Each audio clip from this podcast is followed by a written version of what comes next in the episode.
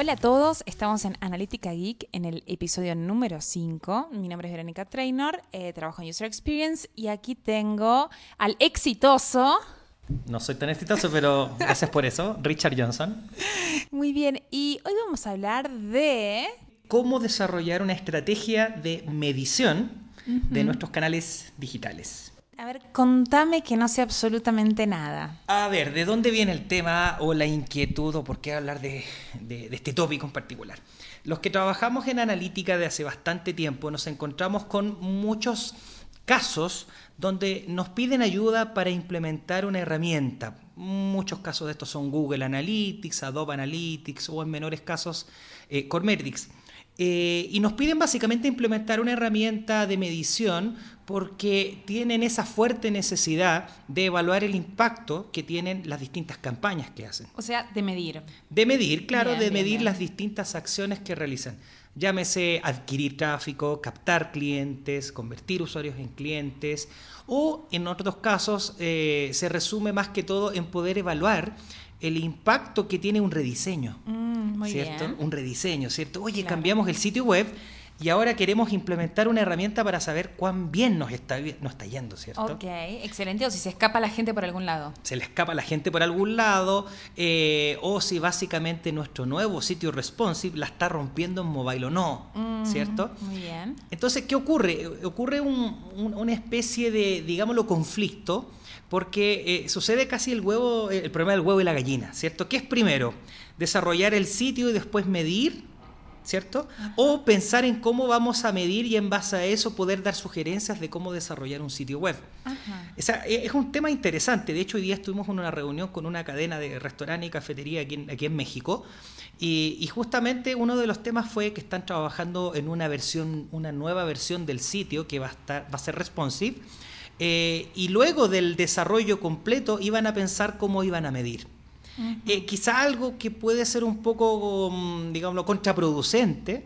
¿Por qué? Porque básicamente cuando tú estás en de- desarrollando un sitio y luego piensas cómo lo vas a medir, pues suele suceder que cuando ya estás midiendo, ups, la estructura del sitio hace muy complejo entender cómo avanzan los usuarios. Mm, O sea, interesante. Entonces, bueno, el desarrollo de una estrategia de medición lo que pretende es poder sentar desde el comienzo una, una especie de roadmap, una especie de, de plan de cómo vamos a llevar a cabo la implementación de una herramienta, pero ojalá que esta herramienta esté en línea con esos criterios de negocio. Ajá. Esa es la idea. Quiero saber más. Ok, a ver. Quizás la, la estrategia de medición es, es la, la habilidad más blanda que podemos tener como analistas porque no hablamos de código, no hablamos de herramientas, e incluso no hablamos de métricas ni dimensiones. Hablamos o incluso tratamos de poder comprender de un punto de vista, bueno, esta, esta observación que, que- que tú muy bien dominas con, con tu equipo, ¿cierto? Esas técnicas de observación, escuchar y poder mm, interpretar o transformar todo ese input que te da, que te da el cliente eh, en requerimientos de negocio. A ver, ¿cómo se hace una estrategia de, de medición? En primer lugar, lo que nosotros sugerimos cuando empezamos a trabajar con un cliente es poder tener una sesión de trabajo en el cual podamos interactuar en la misma sala, ya estamos hablando de una sesión de- aproximadamente de dos horas, Ajá. entonces le pedimos a, a nuestra contraparte, ¿cierto? En, en este caso el cliente, que invite a todas aquellas áreas, ojalá los responsables o los representantes, si no tendríamos un caos, ya tendríamos una sala con Ok, 50 o sea, es 100 una suerte de personas. workshop. Exacto. Exacto, es una sesión de trabajo o workshop en donde invitamos o pedimos que inviten a los distintos actores que son A los distintos interesados. Exacto. Ahora, ¿cómo definimos quiénes son los interesados? Yo lo defino en base a dos, dos conceptos. Primero, yo desearía que participaran todos aquellos que influyen en el sitio web o en los resultados del sitio web o del canal que vamos a trabajar, o simplemente aquellos que se ven influenciados por eh, lo que sucede en el canal. Por ejemplo, eh, ¿quiénes influencian? Claramente la gente de marketing, claramente la gente de TI o el equipo web. ¿Quiénes se ven influenciados? El call center. ¿Cierto? Si el sitio web no funciona, ¿a dónde llegan a parar los reclamos al call center? Entonces, cada uno de estos actores te da un punto de vista. Pero ¿cuál es la idea? La idea es que en este workshop, dividido en dos etapas, La primera etapa lo que hacemos o lo que intentamos hacer es que em, vamos preguntándole a cada uno de estos participantes, estimado, ¿cómo es tu día a día? ¿Ok? Eh, básicamente, ¿cómo trabajas tú con el resto de las áreas? ¿Y a quién reportas? ¿Qué tipo de reporte entregas? O básicamente, ¿cómo mides tu desempeño respecto a tu influencia en la web? Qué interesante. O sea, ¿cómo mides tu éxito?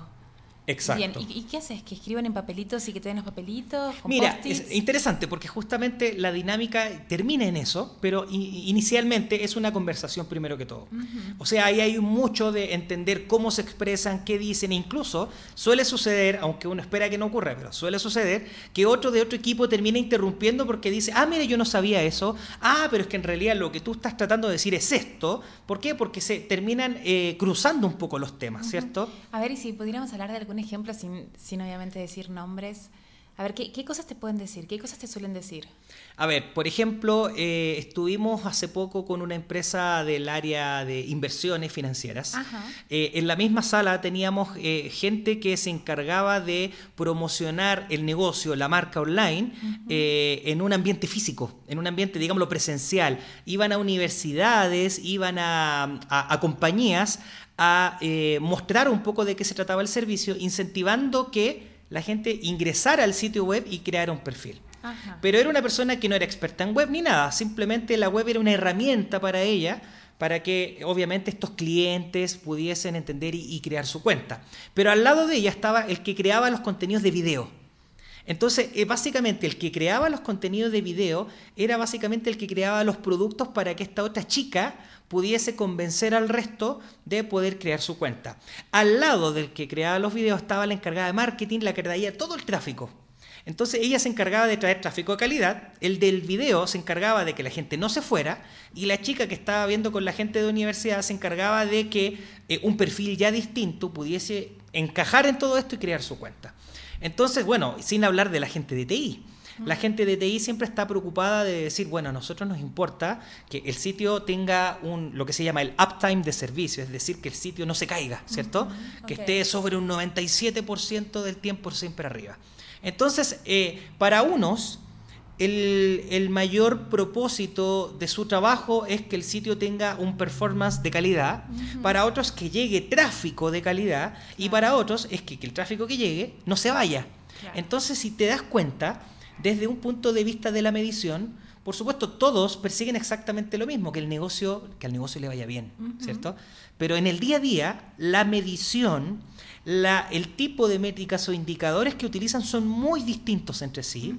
Y sucede que cuando, volviendo un poco al principio, tú implementas una herramienta y no consideras todos esos factores, suelen suceder muchas cosas. Primero, la herramienta se subutiliza, termina siendo básicamente vista por el, tipo de encargado de marketing o analista, información que no sale de esa oficina. ¿Por qué? Porque el resto de los equipos... No, es la información que les interesa a todos. Exacto. O sea, nunca me preguntaron a mí qué quería medir o qué información me sirve, primero que todo. Interesante. O sea que es, una, es un workshop para incluir, para, o sea, incluyente. De todas maneras, para los que trabajamos en temas de analítica, una de las cosas más complejas es poder evangelizar de la analítica dentro de la compañía, no a nivel tecnológico, sino a nivel de procesos. A nivel cultura. A nivel cultura. La cultura de la, de la, analítica web o la cultura de, la toma de decisiones basadas en datos. No puedes tú, eh, digamos, incentivar una cultura de analítica o de decisiones basadas en datos si no fuiste parte de ese análisis. Totalmente. ¿Cierto? Si es tu, como... si tu KPI, si tu, si tu medición, si tu cosa de éxito no está ahí puesta. Exacto, mira, es algo tan sencillo de pensarlo como, por ejemplo, en tu trabajo. Tú estás trabajando, eres empleado y de repente llega tu jefe y te dice, bueno, yo te voy a medir por esto, esto, esto y esto. Y te das cuenta que de esas siete cosas que te dijo, cuatro son totalmente irreales. Totalmente reales y que, para peor, dependen, eh, eh, ellas dependen de de si tienes el bono o no. Entonces, mal, mal. Lo mejor sería que el jefe te pregunte, oye, mira, ¿qué piensas de estos indicadores? Y vemos cómo vamos avanzando y tú te sientes obviamente mucho más motivado y comprometido con esos, con esos KPIs. La logística en este caso es la misma, la lógica es la misma. Entonces, esta primera etapa lo que hace básicamente es poder, desde el punto de vista de los consultores que somos, entender el negocio en base a sus protagonistas. No, no me refiero al cliente en este caso. Excelente, entender las necesidades de cada uno de los actores de las distintas áreas de la compañía. Exacto. Primero, ¿por qué? Porque eh, si tú no haces eso, el análisis del negocio va a estar sesgado en base a dos dimensiones. Lo que tú puedes ver o lo que tu contraparte, aislado en su oficina, cuatro paredes, te dice. Fabuloso. Pero está lejos de ser lo que realmente ocurre con el resto de las áreas. Fabuloso. Entonces, esta es la primera parte del workshop. La primera ¿Y parte. la segunda parte? La segunda parte quizás es la más entretenida, porque ahí ya involucramos una dinámica un poquito más interactiva, eh, no, no, solo, no solo la conversación. ¿Qué pretendemos en la segunda parte? Pretendemos poder eh, generar de alguna forma consenso respecto a dos cosas. ¿Cuál es la visión, digámoslo, del grupo respecto al propósito principal del sitio web? que es lo que llamamos el macro objetivo. Eh, y es súper loco, súper loco, porque básicamente ahí confluyen muchas cosas distintas. Te digo, el, el, equipo de TI te va a decir aspectos que tienen que ver con performance. Siempre te van a decir, si es un sitio que vende, todos te van a decir vender, perfecto. Quizá ese es el objetivo más obvio, más lógico. Uh -huh. Pero los otros dos o tres esos grandes objetivos no son tan obvios. Y en una compañía como por ejemplo un retail, es muy importante la venta, pero también es muy importante la experiencia del cliente. Es muy importante el tema de la reputación de la marca. En compañías que tienen que ver más como por ejemplo en esta empresa de inversiones que yo te decía hace un rato, la fidelización del cliente es algo pero eh, muy muy importante. Claro. ¿Por qué? claro. Porque se requiere que el usuario esté continuamente operando, operando. Los operando. otros días hicimos un workshop también con un cliente y, y le pedí, les pedíamos a todos, las 45 personas, que cada uno escribiera en un post-it cuál era el objetivo del sitio y lo pegaron en una cartelera. Y bueno, claro, había como 45 objetivos, tío. Exacto, Cada uno con exacto, su objetivo. Exacto, y créeme, nosotros hacemos exactamente lo mismo, claro. pero tenemos una pequeña diferencia. Ah, Bueno, tal como tú lo comentaste, les pedimos que en un POSIT, también repartimos los POSIT de estos plumones, les planteamos un poco qué, cuál es la, la dinámica del ejercicio, el esperable, les pedimos, en un POSIT anota una idea, uh -huh. ¿ok? En un POSIT, o una idea por POSIT, anota cuáles son tus distintos grandes propósitos que respondan una sencilla pregunta. ¿Qué justifica la existencia del sitio web? Uh -huh. Tan sencillo como eso, ¿ok? O sea, la existencia del sitio web se justifica ¿por qué? Porque estamos vendiendo. La, la, la, existencia la, la justificamos porque eh, nos permite informar a nuestros stakeholders, oh, wow, ¿cierto? Etcétera. Entonces, ¿qué ocurre? Que hasta ahí tú tienes básicamente una serie de propósitos, grandes propósitos, que eh, los plasmamos, los colocamos en un gran pizarrón o en una pizarra blanca, ¿cierto? Uh -huh. Le pedimos a la gente, a la misma gente que los vaya colocando, y el siguiente ejercicio es clusterizar. Es decir, hay mucha, mucha gente que te dice vender, otro te dice eh, generar clientes, pero básicamente muchos de ellos son exactamente lo mismo, pero con otras palabras. Entonces ustedes agrupan para sacar... Exacto. Okay. Hacemos una clusterización Bien. de distintos propósitos para llegar a conclusiones concretas. De, no sé, de los 10, 15 o 20 propósitos distintos, llegamos a 3 o 4. Uh -huh. ¿Ya? Entonces ahí ya cumplimos un, una mini etapa que se llama la, el desarrollo o la básicamente la declaración de los macroobjetivos. Ajá. Pero ¿dónde viene lo interesante? Porque recordemos que estamos trabajando en el desarrollo de una estrategia de medición. Ajá. Por lo tanto, ¿dónde llega la medición acá? Bueno, todo gran propósito requiere de mini acciones para que estos se puedan cumplir. Ajá. Y es ahí donde está el concepto que le llamamos los microobjetivos. Es decir, tú para vender necesitas primero que llegue tráfico a tu sitio. ¿Cierto? Que llegue tráfico. Luego de que llegue tráfico, ojalá que la gente se suscriba o se registre. Uh -huh. Y luego de que se registre, claramente que realice una compra. Aquí estamos hablando de tres acciones concretas que se necesitan para que tú cumplas un objetivo mayor que es la venta. Bien, o sea, son microobjetivos que te llevan al macro objetivo. Exacto. ¿Y, y cómo hacen la dinámica de los microobjetivos? Con, la, con la, la dinámica, no, la dinámica es bastante sencilla, de, bastante similar, pero acá claramente está el desafío de que en vez de ponerse a pensar en microobjetivos así de, en el aire, de no, cualquier cosa. Basándose en la primera etapa del workshop. Exacto. Ya tenemos en pantalla los tres o cuatro grandes macroobjetivos, ahora estimados con sus distintos puntos de vista.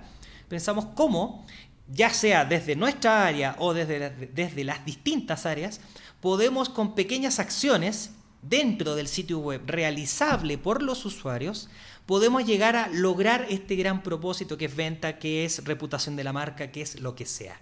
¿Ok? Entonces, ¿qué vamos a tener? Vamos a tener en esta segunda hora Ajá. una especie de mapa relacionado a cuáles son nuestros grandes propósitos del sitio y qué necesitamos hacer para lograr esos propósitos. Excelente. Entonces pones un punto de control en cada uno de esos microobjetivos. Así es.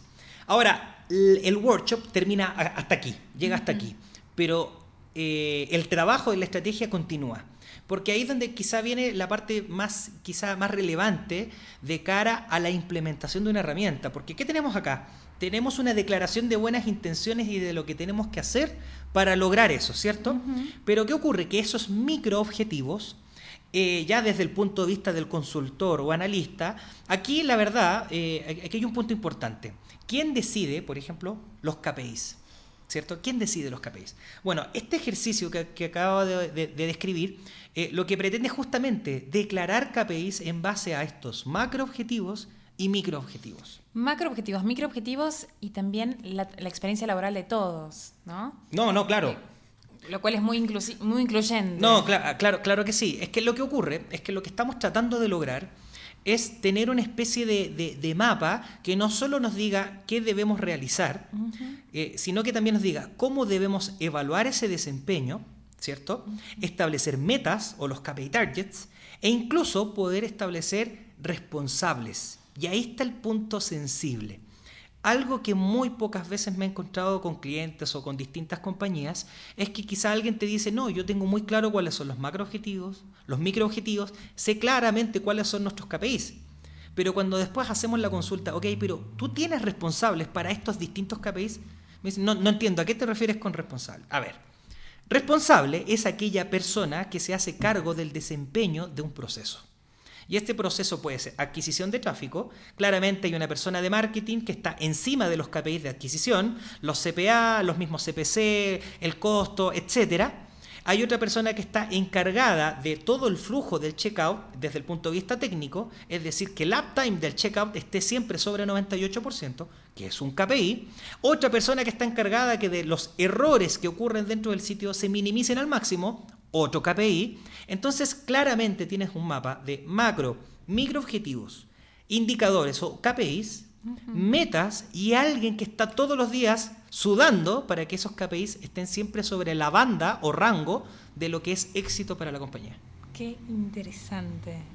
Qué interesante. Me parece súper, súper interesante, súper integrador. Quizás miro la parte quali, pero me parece eh, hacer estas, estas dinámicas con todas las áreas, con todos los responsables, me parece fabuloso. Justo el otro día, un, un conocido de Buenos Aires, que creo que te pasé el mail, me escribió y me dice, pero tenemos que definir los KPIs para una empresa, ¿cómo podemos hacer? Bueno, acá esta es la respuesta. Creo que ahora cuando publiquemos esto le voy a llamar y le voy a decir, escucha el podcast. Escúchalo. Claro, escuchalo, así en argentino, escúchalo.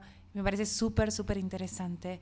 Bueno, eh, un placer, caballero. Sí, un placer. verdad. Esto continúa, esto claramente es, acá recién empieza y nos vamos a ir metiendo cada vez más en, en las entrañas de las analíticas y, y- y de las cuestiones de user experience para, para aumentar la conversión. Sí, sí, de todas maneras, eh, este capítulo en particular es interesante porque les permite a los que trabajamos en analítica ponernos a implementar o idear herramientas, pero que están en línea con cosas concretas del negocio, con personas, ¿ya? No con aspectos que tienen que ver con que yo voy a poder medir este botón, que interesante, pero a nadie le importa, ¿cierto? Fabuloso. Así que, así que genial que te haya gustado, espero que a la gente también le guste.